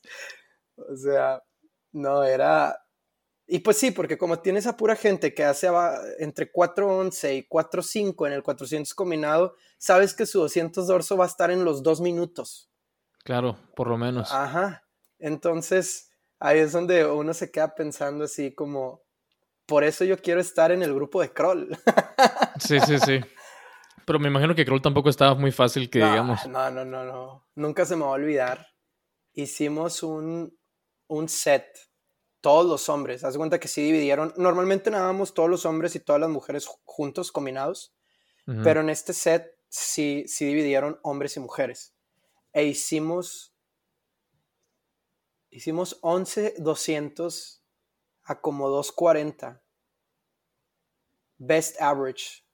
Es lo que iba a decir, que será best average. Sí, from a Qué miedo. From a push, güey. Y, güey, la neta, güey, yo saliendo de high school hacía unos 52 en el 200 libre, güey. De, de, tanto kilometraje que tenía Misión Viejo, me alcanzaba para nadar bien. Unos 53, unos 52 estaba nadando. Entonces, pues era de los más lentos de la universidad como quiera, porque los freestylers que reclutaba Georgia estaban en unos 50, 1.40. Y los seniors y sophomores y así, pues, pues ya estaban en 1.48, cosas así, 1.49, ¿no? Entonces, nadie quiere ser el más lento de la alberca nunca, ¿no? Entonces, güey, nos pusieron, nos pusieron a hacer 11.200 y a mí me tocó al lado de Nick Fink, porque tenemos un crawl muy similar de que 1.52, los dos 1.53. Y que el primero lo gana él, que el primero lo gano yo. Digo, y luego así 1, 1, 1, 1, 1. Y al final le acabé ganando yo el último. No, hombre, güey. Le tiré tanta cagada. Ja, ja, ja, ja, ja. Te gané, no sé qué. Hacia allá de que, güey, mides como 30 centímetros más que yo y te gané. ¿Qué se siente eso? El vato me dice, ¿sabes qué? Acabo de tomar una decisión. Y yo dije, ¿qué? Nunca me vas a volver a ganar en nada. Güey, nadé con él dos años más. Pregúntame cuántas veces le gané en algún main set. Cero, güey. Güey, los primeros tres meses después de eso me buscaba, güey. Se cambiaba de carril, güey. Para establecer dominancia, ¿sabes? Así como... Qué chido, pues que eso es lo más chido eso de college swimming, o sea, el, trash talk y todo eso. Exacto, sí. No, e, esa Las rivalidades que se hacen en, la, en el equipo y así. Esa vez yo acabé el 200, ese 200 te lo juro, güey, yo lo acabé from a push, yo lo acabé como en 1.42. No, no, Está no. muy bien. Mar- bueno, no sé. Mar- en, en Georgia no sé si esté bien. Martin Grotsky, Matías Koski y unos cuantos más. El, creo que el que más rápido acabó fue Matías, 1.37, güey. No, no. Terrible. O sea, yo acabé en 1.42, 43 sintiéndome empoderado, ¿no? Así arriba, arriba del lane line, aventándole agua a Nick. Nah, el otro cabrón me sacó 5 segundos, ¿sabes? Ah, aparte, ¿Qué onda? aparte porque él sí promedió como 1.40, ¿sabes? O sea, sea, te fuiste al final. sí. ¿Cómo, cómo, cómo se le decía a la gente que no hacía nada y hasta el último? Sa- Sally Save Up. Ándale. No, tampoco nos salisevopeamos, pero yo, yo iba llegando a 1.45, 44, en el último 43. No, este, Ya, ya, este- ya. este otro animal, no, o sea, y, y luego salíamos y Matías era mi roommate. Y le digo de que, oye, ¿cómo te fue? Me dice, pues bien, pushé a 1.37. Lo volteo a ver así como, ¿Qué ¿qué, onda? qué te pasa, güey? ¿Tú, tú, tú piensas que eso te ayudó a ti a llegar a Georgia y ver que había na- había nadadores mucho más rápidos que tú? ¿O porque hay, hay, hay dos opciones? O, o te ayudan a, a levantarte o te sientes, no sé, muy chafa y, Yo, y yo considero que eso depende del trato que te den tus coaches. A mí me gustaba nadar con gente más rápida. Si te, güey, cuando llegué a Misión Viejo, ellos estaban en taper y me lapeaban en, en la patada, güey. este, pero sí, es, es, es a lo que voy, o sea, a mí siempre me ha gustado nadar con gente más rápida Ujú. pero mucho depende del trato que te den tus coaches. Porque si tienes, eh, eh, tienes que ser, tú tienes como nadador, creo que tienes que ser, you need to be coachable. Tienes que escuchar lo que te dice tu coach. Y como, y como coach creo que tienes que ser, tienes que tener esta parte de ti que te van a preguntar cosas y pues eres una especie de guía, ¿no? Eres una especie de, pues sí, de guía. Entonces, tú puedes estar nadando con gente más rápida, gente más lenta, pero si tú... Esa fue la apuesta que yo hice en Florida, por ejemplo. Yo dije, ok, me voy a ir D2, pero mi, mi interacción con Duncan, Duncan Sherrard se llama, eh, ahorita está en South Carolina. ¿Cómo, ¿Cómo estuvo esa? O sea, ¿cuánto tiempo duraste en Georgia y, y, y luego cuando, cuando te fuiste a Florida? ¿Por Dos qué te años- fuiste a Florida? Dos años y medio. En Georgia. Ajá. Y la razón fue porque, ye- o sea, ah, pues desacuerdos con el coaching staff. O sea, y, no, y no con el coaching staff, con, con el head coach. Este, ¿Te fuiste directamente de Georgia a Florida? Florida Southern. Sí. Y Ok. Estaba entre Arizona, me iba a ir a Arizona, pero eh, fue cuando pasó, tuvieron un problema con los head coaches y el Ujú. día Demont me había dejado de contestar. Estaba entre Florida, la verdad estaba entre Florida, este, estaba entre UF y este y Arizona. Estoy hablando con Demont y todo bien y en eso me deja de contestar porque empieza a pasar un rollo que tuvo Arizona en ese entonces. El día que firmé con Florida, me marca Demont, eh, dame tu dirección, te voy a mandar tus papeles, perdón. Y yo, no, carnal, ni te debería de estar contestando la llamada ahorita, ¿verdad? No, hombre. Ah, mis amigos, Y- y- mis mejores amigos que saben de que toda la historia y todo, me dicen, you're always late. O sea, o sea, esa, esa es la madreada mía, o sea, también, este, hoy, por ejemplo, o sea, ya súper rápido, estaba en un café, estaba trabajando en un café, y me levanto y veo a una chava que se me hace guapa y le digo, oye, ¿me puedes pasar tu número? Este, te quiero invitar a cenar o de que por un café o algo así. Y me dice, güey, tú también se me hace súper guapo, pero me voy de Monterrey hoy. Y yo nada más No. pienso, y yo nada más pienso, I'm always late. Le dije, no, pues no pasa nada. Y me dijo, no, ahí te va mi número, porque vengo seguido. La chava holandesa. Y le dije, ah, pues está bien, ¿no? Este, I'm always late. Pero sí, me voy. me- Pero esa vez, pero esa vez con, con Rick Damon o Demont o cómo, Ajá. cómo se dice su apellido, no, no, eh, él fue el que estuvo tarde, ¿no? Sí. Sí, también con Georgia. Deja tú, la primera vez que iba a entrar a Georgia, o sea, la primera vez que, que firmé con Georgia, mi primera Ajá. opción era Arizona. Pero fue cuando se salió este, ¿cómo se llamaba? El, este, el head coach, este, Frank Bush, fue cuando salió. Entonces otra vez se suspendió todo y Georgia me metió presión, me dijo, güey, firma ya, firma ya, y bueno, Arizona ya no me está tirando un pedo. Le dije a Coach Rose porque tiene muy buena relación con ellos, les marcó. Como que dejé de hablar con Coach Rose como dos o tres días porque andaba fuera de la ciudad. Firmo con Georgia, así, te lo juro. Meto mis papeles, mi letter of intent, así, tipo, ya en el sobrecito, la meto así, ¡pup! en el Dropbox. Me subo al carro, oh, Demont perdón, de que bla, bla, bla, estamos súper interesados. Y yo, güey, acabo de mandar mis papeles con Georgia. Muchas no. y en ese entonces. Bueno, pero tú, tú querías más Arizona o, no Sí, Arizona, Arizona, Arizona siempre fue mi primera opción. Y, y yo cuando, después de mi segundo año, mi primer año no me fue bien en long course en Georgia, pero me fue bien en short course. Mi segundo año no me fue tan bien en short course, pero me fue súper bien en long course. Y dije, pues, eh, dije, creo que necesito otras cosas. También el sur de Estados Unidos a veces puede ser muy salvaje. Este, y dije, voy a intentar Arizona. Y ya lo, ya lo tenía pensado, ya lo tenía pensado. Y, y la segunda vez digo, bueno, hablo con Demont y le digo, oye, me voy a transferir. Ya tengo mi release letter, se la mando, todo chido. Luego me deja de hablar y me volvió a pasar. Lo firmo con Florida este, y, y Dimont otra vez, perdón, no sé qué. No, güey, ya otra vez.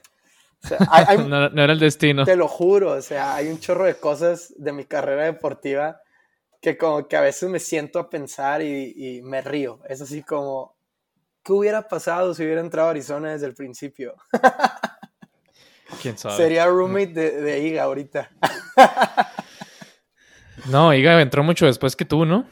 Pues sí, creo que sí. ¿Ya hubiera salido tú? No, pero lo digo así como, como seguiría viviendo ahí. ya, ya, ya. Oye, no, pero, pero sí, este. ¿Y en Florida Southern terminaste tu carrera ahí? No, regresé a México antes, por lo mismo. O sea, por, ah, De, lo de mi familia y, por, y dejó de nadar y todo eso. Y aquí en México acabo, acabo estudiando lo que, o sea, marketing, ¿verdad? Pero sí, ¿Cuál fue tu última competencia?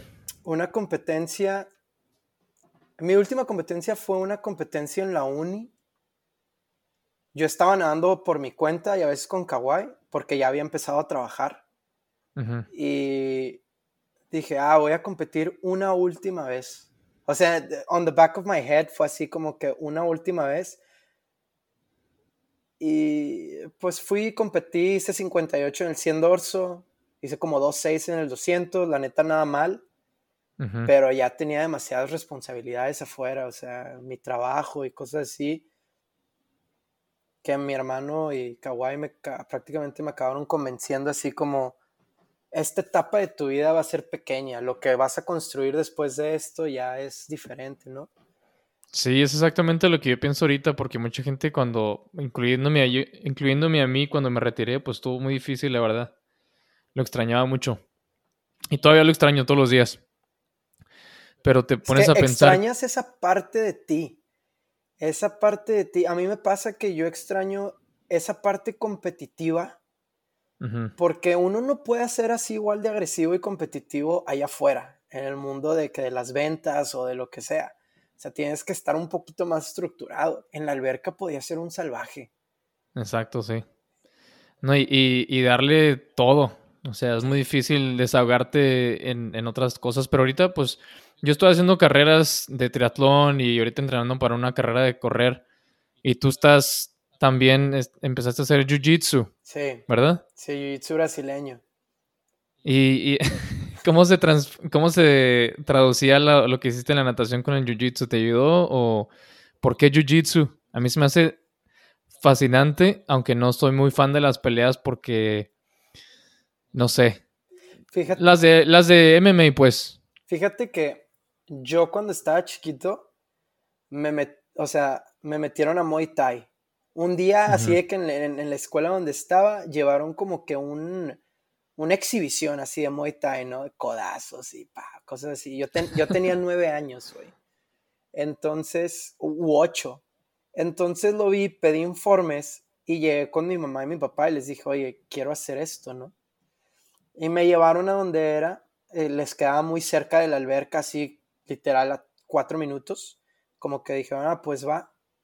Entonces, después de nadar, nadaba de 4 a 6 y luego la clase de niños ahí era de 6.15 a 7.15 y ya pasábamos por mi hermano que salía a las 7 de nadar. Empecé a hacer Thai y lo dejé de hacer como a los, o sea, hice como dos años de Thai, pero me gustó. O sea, me gustó el deporte en sí. O sea, o sea, te lo juro, nunca me peleé en la escuela, güey. No soy de andarme peleando ahí afuera. Creo que si la gente me caracteriza por algo es porque soy bien peace and love y bien alivianado y cosas así. Este, pero así como en la natación hay muchos de que, güey, mira cómo está metiendo la brazada y el doblez en el Muay Thai y en el Jiu-Jitsu también. El, el Jiu-Jitsu es un ajedrez. O sea, tú estás entrando a las piernas, pero expusiste el brazo o expusiste la muñeca o expusiste. Entonces, yo estoy haciendo algo pensando que tú vas a reaccionar de esta manera, pero también tengo que estar pensando en que puedes hacer esto. O sea, es, es, un chess match. Este. pero pues estás contra. Estás. Eres tú contra otra persona en la natación es diferente. en la natación ah, eres tú solo. Eso es lo que te iba a decir. Mi primer. O sea, lo que tú haces es eso es, y ya, o sea, no puedes controlar lo que hacen los demás. Mi primer, mi primer, mi primer Jiu-Jitsu match, pues, güey, ya sabes, ¿no? NC2A Experience, Nationals D1, pinche Panamericanos, cosas así, ¿no? Acá, High Level Performance. No, cabrón, mi primer Jiu-Jitsu match. Porque una cosa es estar en la calle, eh, me empujó, lo empujé, nos pegamos y ya. No, you're, es, aquí estás conscientemente entrando a un lugar a decirle, si no le doy en la madre a este cabrón, me va a tronar a mí. Sí. Entonces, yo es lo que le digo a la gente, yo no sé cómo describir el adrenaline dump que tuve en mi primer Jiu-Jitsu match. En mi primer torneo de Jiu-Jitsu, yo ya estaba, o sea, yo empecé a hacer Jiu-Jitsu y normalmente en las academias te dicen, espérate seis meses para empezar a competir. Como todo el obsesivo que soy, este, empecé a hacer dobles sesiones de que iba en la mañana antes del trabajo y en la tarde después del trabajo para que me dejaran competir en la mitad del tiempo. Sí, tiene sentido, 100%. Estoy de acuerdo. o sea, para, para un nadador de alto rendimiento, un atleta de alto rendimiento, dices, claro, dos sesiones, ¿sabes? Exacto. Entonces, empiezo a hacer dos sesiones y se viene una competencia que se llama Monterrey Open y venía gente de que de Saltillo, de Durango, así como que un regionalito, ¿no? Y le digo a mi coach, coach, put me in, de que quiero, y los coaches hablaron y fue donde que, bueno, está bien, vas a competir, este, nada más vamos a estar ahí viéndote, coachándote y aprende a tapear, no dejes, no, no queremos que te rompas algo, ¿no?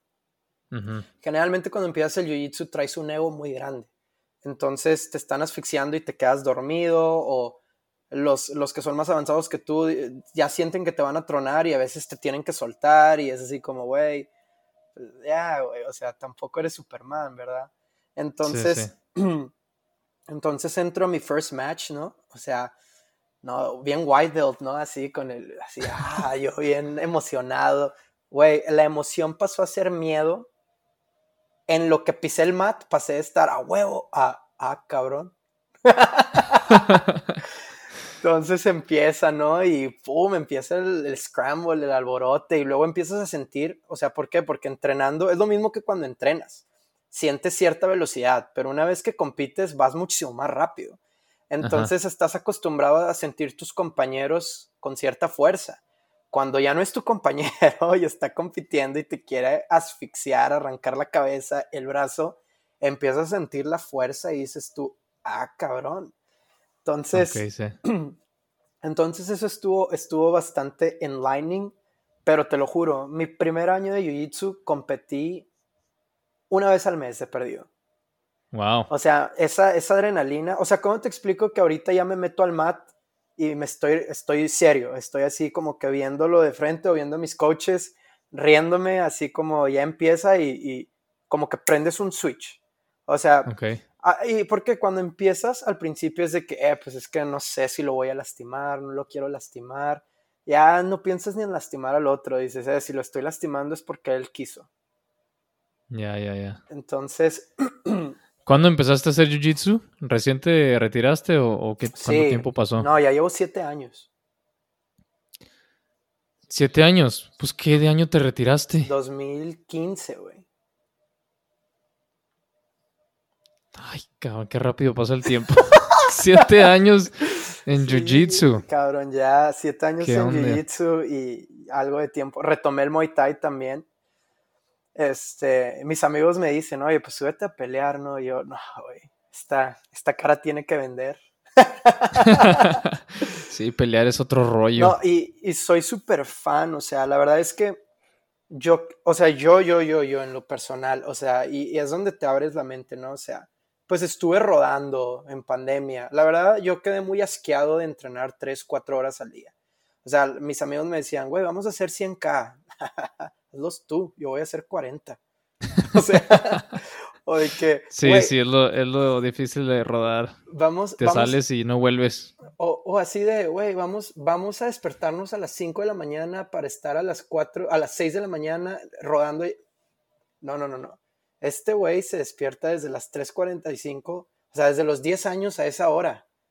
No me vas a mover, o sea, si me tengo, o sea, me explico, o sea, ya no quieres hacer los sacrificios que estabas haciendo cuando de verdad vivías de esto, ¿no? Sí, sí, sí. No, te entiendo perfectamente. Sí, o sea. Es, o sea, ya estás, ya, como dices tú, te asqueas. Y, y es que, güey, la verdad, no es sano. No es sano mentalmente estarte levantando, güey. A mí a los 11 años me despertaban a las 3.45. Porque a las, A, las cuatro y media, güey, Kawai ya quería que estuviera nadando y está bien, así es el programa. Y lo hice y lo cumplí, pero ya lo terminé. No tengo por qué estarlo reviviendo otra vez. Y no lo digo como queja, para nada lo digo como queja, porque si me preguntas, valió la pena cada segundo. Pero pues ya tengo 30 años, no tengo por qué subjetivizarme y por qué ponerme ante esas situaciones. Mejor voy al, al Muay Thai a las 7 de la mañana siete y media, ocho, me baño ahí, me voy al trabajo. O, voy a las 8 de la noche. O sea, horarios ya de gente normal, ¿verdad? Exacto, de gente normal. Sí, no, es que. Y por eso yo estoy haciendo triatlones ahorita y nada más hago medio Ironman y me dice, ¿cuándo hacer un Ironman completo? Y yo, pues las que, la neta es que todavía no sé porque el entrenamiento, como dices tú, las rodadas del Ironman, no tienes fines de semana por seis meses. O sea, ponen cuatro meses. Porque sales seis horas, siete horas, como dices tú. No, bye. O sea, o sea mi límite para pasarme la padre en la bici, tres horas. O sea, y comiendo. Salgo, sí, claro, comiendo. Salgo que a las seis, yo sí me levanto temprano los sábados, pero no entreno, ¿sabes? Como no, entreno todo el año como antes en la natación. Sí. O sea, entreno tres, cuatro meses y se acabó. Y salgo salgo a las 6, vuelvo a las 9, feliz. ¿Ya? Ya cuando, se ya cuando se vuelven 4 horas, 4 horas y media, y luego después llegas a de las 4 horas y les tienes que salir a correr una hora. O sea, ya, ya, ya, ya, ya. Sí, hermano, no. Es demasiado. O sea, sí, ah, es, lo que te iba a decir.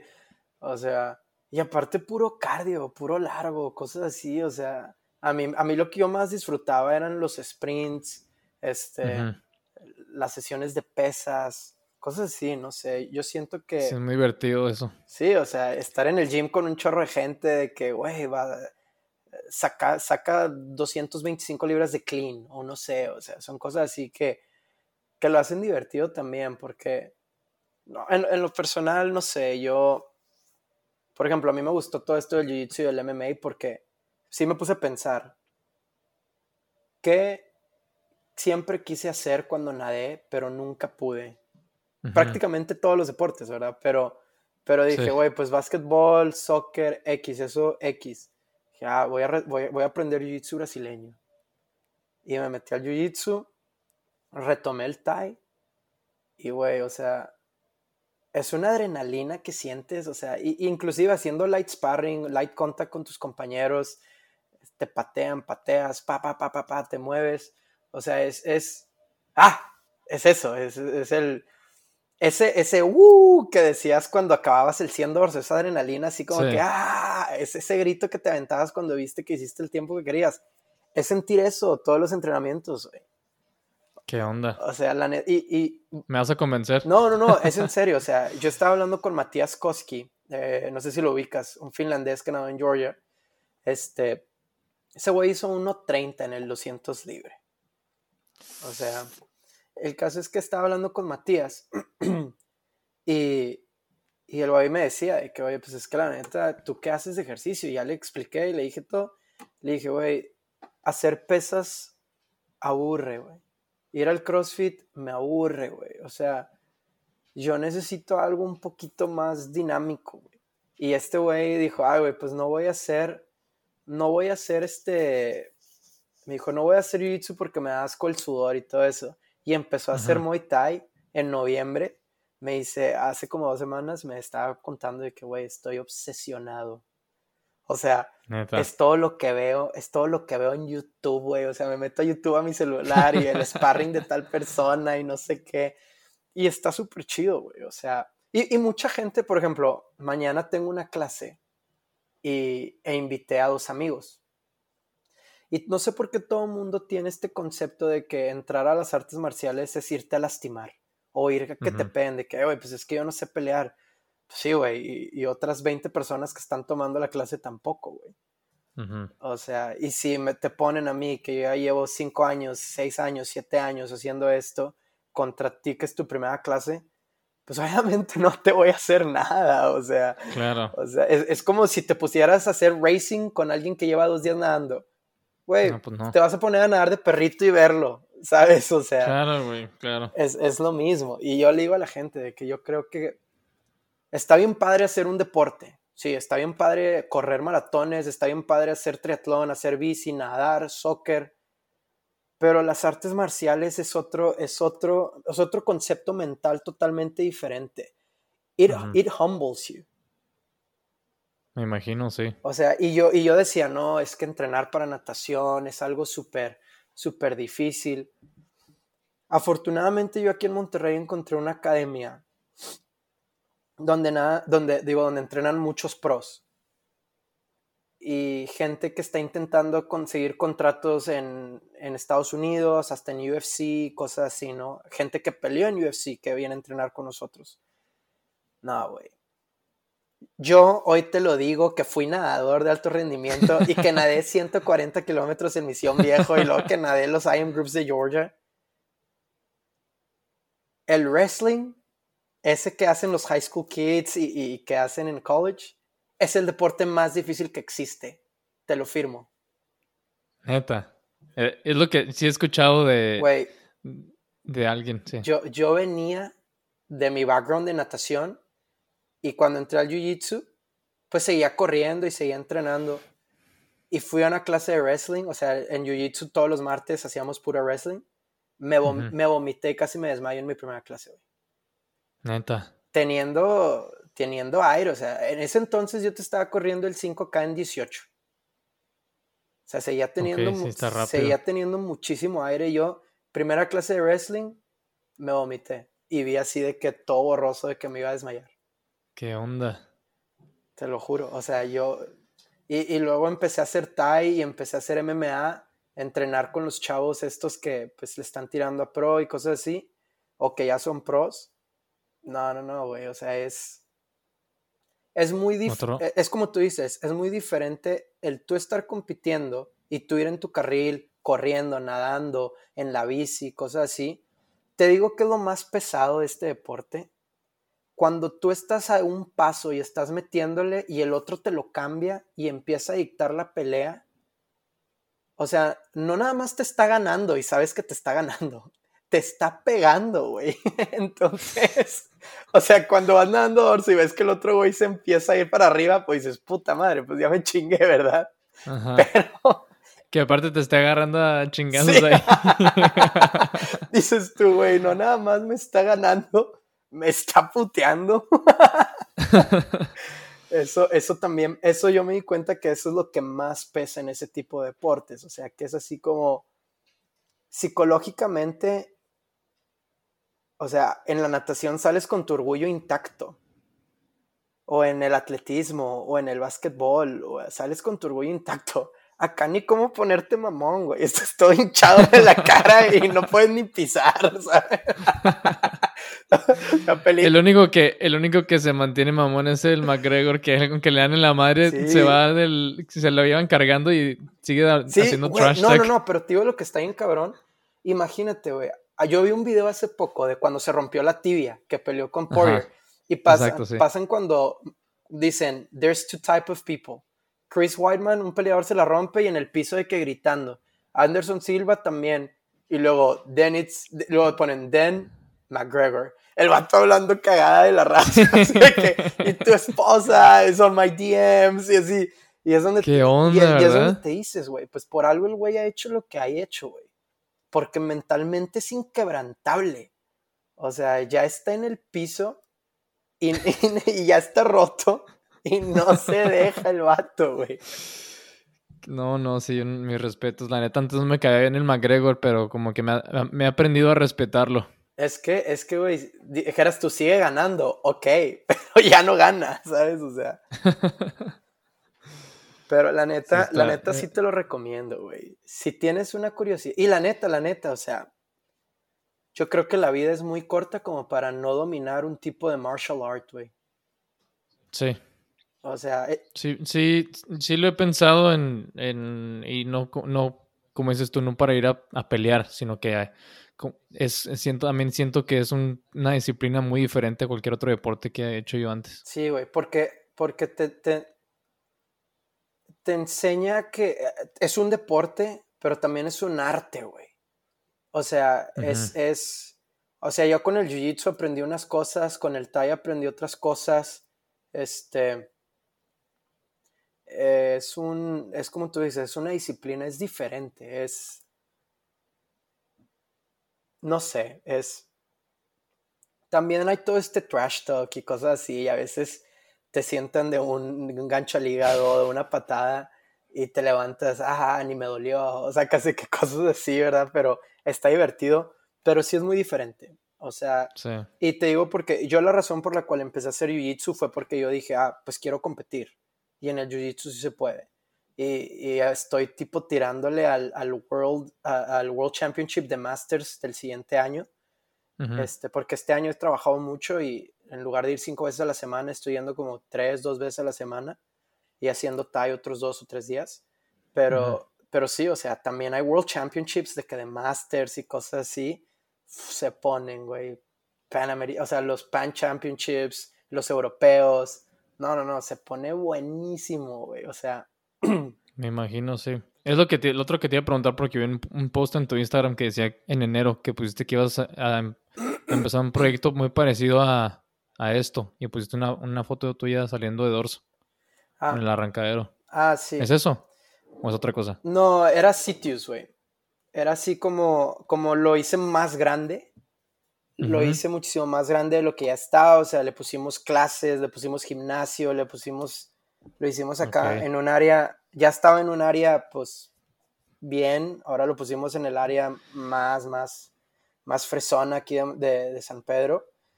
Y pues imagínate, with great power comes great responsibilities. Sí, sí, me imagino. Entonces cambiaron completamente de ubicación. Sí, cambiamos completamente de ubicación. Tenemos más del doble de espacio.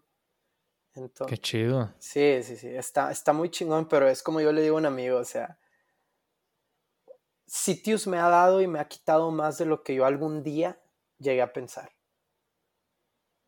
O sea, es este, le digo a mis amigos, o sea, ya no son lágrimas translúcidas, güey, son lágrimas de sangre, güey, o sea, sí, o sea, por eso siempre que la gente me dice, no, es que, o sea, porque hablan conmigo porque soy emprendedor, ¿no?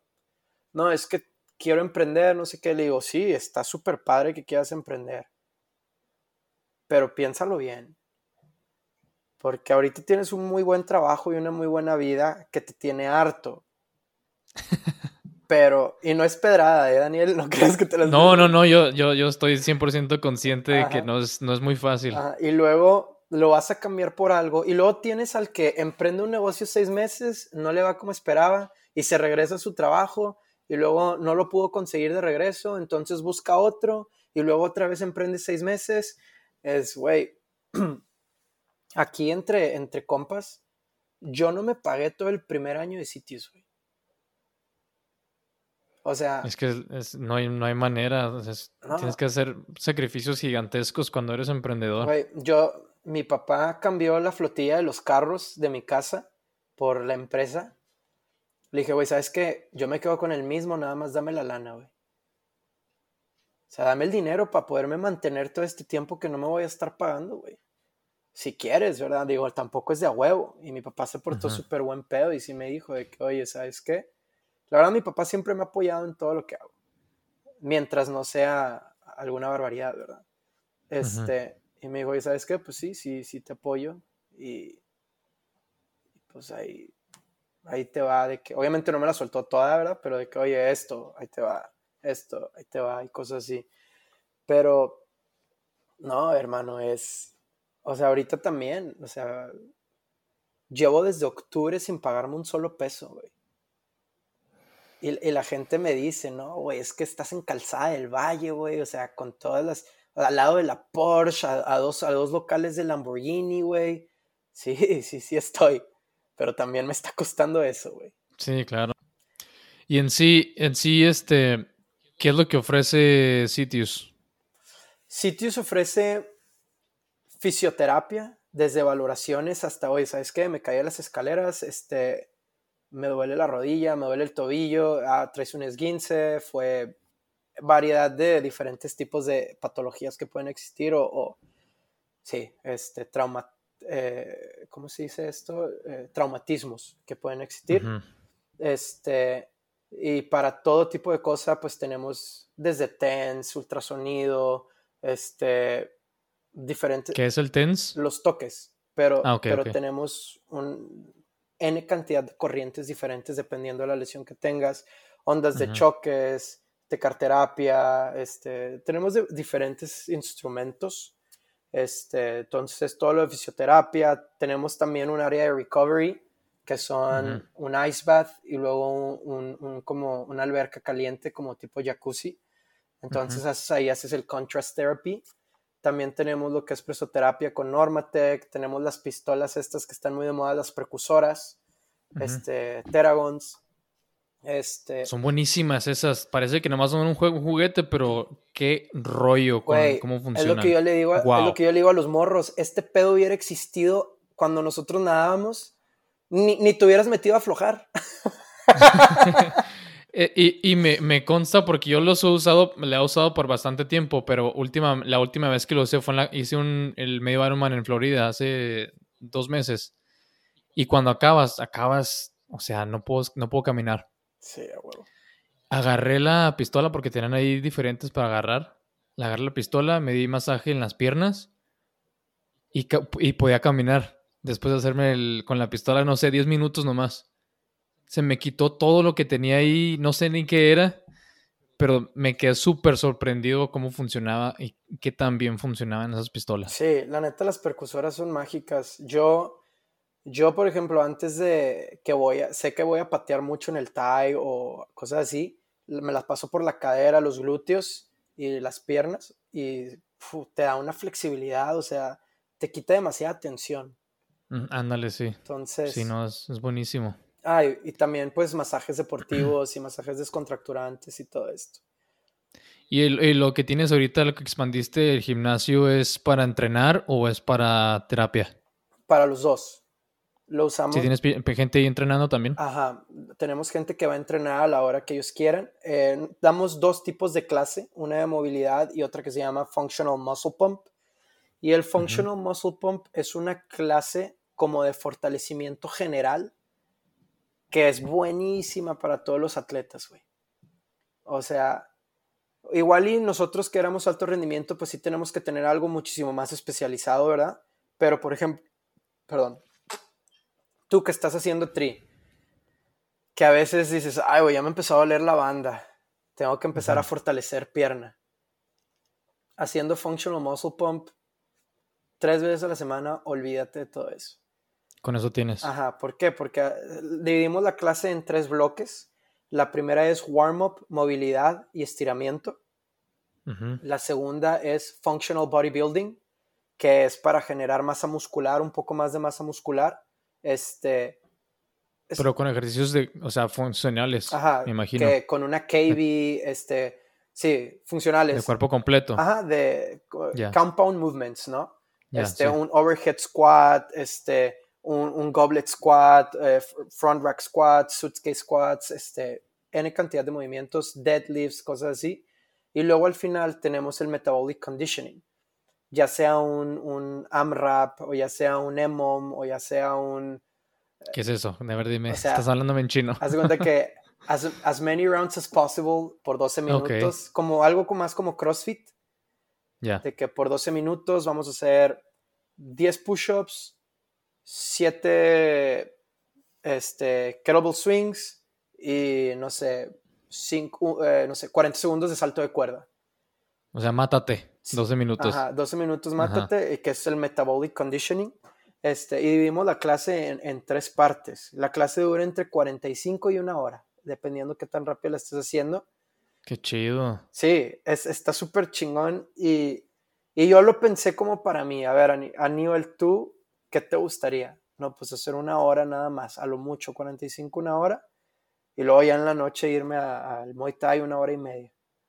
Ah, ok, bueno, pues. Ah, y, y, con la persona que nos diseña el programa, le vendimos esa idea de que queremos que dure máximo una hora. Los días así que ah. dices tú, no manches, estuvo pesadísimo una hora. Entonces, la programación está en el pizarrón, es una programación todos los días diferente, nunca se repite nada. Entonces, la gente llega a veces a deshoras y la hace, o te metes a la página y reservas tu clase y lo haces y lo haces ahí tipo con la clase. Pero eso, eso lo agregamos y el mismo material del gimnasio lo usan para fisioterapia. Entonces... No, qué chido. A mí me encantaría, la neta, meterme una, una de esas clases porque es esencialmente lo que hago ahorita. O sea, ahorita hago pesas dos, tres veces por semana. Tres cuando tengo el tiempo y dos cuando no. O, las ganas. No, las ganas. No, las ganas, aunque no estén, le doy. ya, ya aprendí. Siempre me siento mucho mejor después de hacer ejercicio. Ah, eso es bueno. Pero sí, o sea, empiezo con movilidad y yo pues no sé absolutamente nada, ¿verdad? Em, lo que veo en internet, lo que leo y así, y hago mi propia rutina de movilidad, sobre todo. No sé si es por el ejercicio que hice toda mi vida, no sé si así se sienten todas las personas de 31 años, pero cuando me despierto en las mañanas a veces me siento como si tiro a 90.